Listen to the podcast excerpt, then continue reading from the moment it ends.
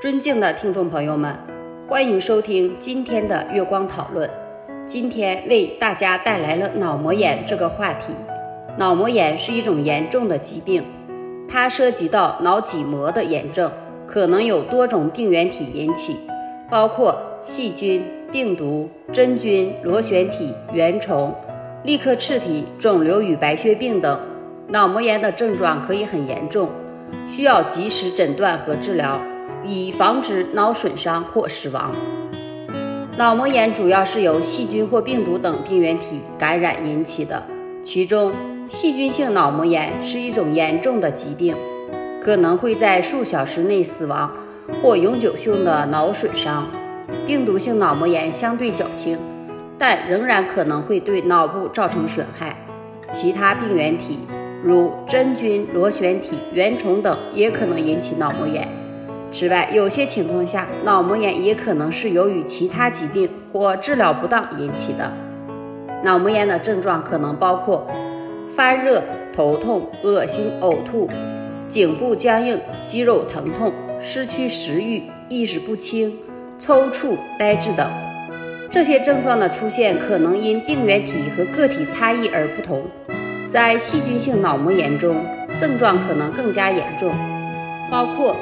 突然出现的寒战、高热、头痛、呕吐和严重颈强直等，在病毒性脑膜炎中，症状可能相对较轻，包括头痛、发热、颈强直、肌肉疼痛等。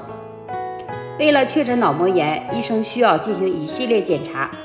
首先，医生会进行体格检查，包括检查颈部是否僵硬以及神经系统的其他部分，然后。医生可能会进行腰椎穿刺，以获取脑脊液样本。通过分析脑脊液的成分和压力，医生可以了解脑脊液中的病原体信息，从而确诊脑膜炎。此外，医生还可能进行其他检查，如血液检查、影像学检查等，以了解患者的整体健康状况和病情。脑膜炎的治疗需要采用不同的方法。取决于感染的病原体。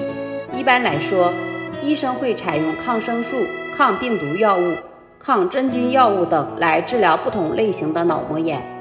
在细菌性脑膜炎中，医生会使用抗生素来杀死细菌；在病毒性脑膜炎中，医生会使用抗病毒药物来抑制病毒的复制；在真菌性脑膜炎中，医生会使用抗真菌药物来杀死真菌。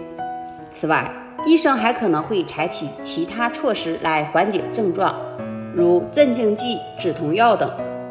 在预防方面，一些措施可以降低脑膜炎的发病率，如定期清洁和消毒环境，避免接触感染源，保持身体健康等。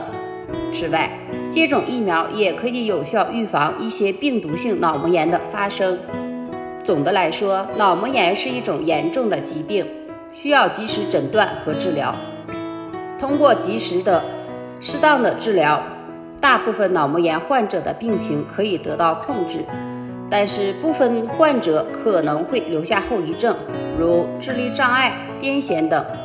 因此，在日常生活中，我们应该注意防范脑膜炎的发生，保持身体健康和清洁卫生。这就是我们本期所有内容。大家也可以通过微信公众号搜索“大明圣院”了解其他内容爱泡播客或小宇宙搜索“荣正法师”。感谢大家的收听，我们下期再见。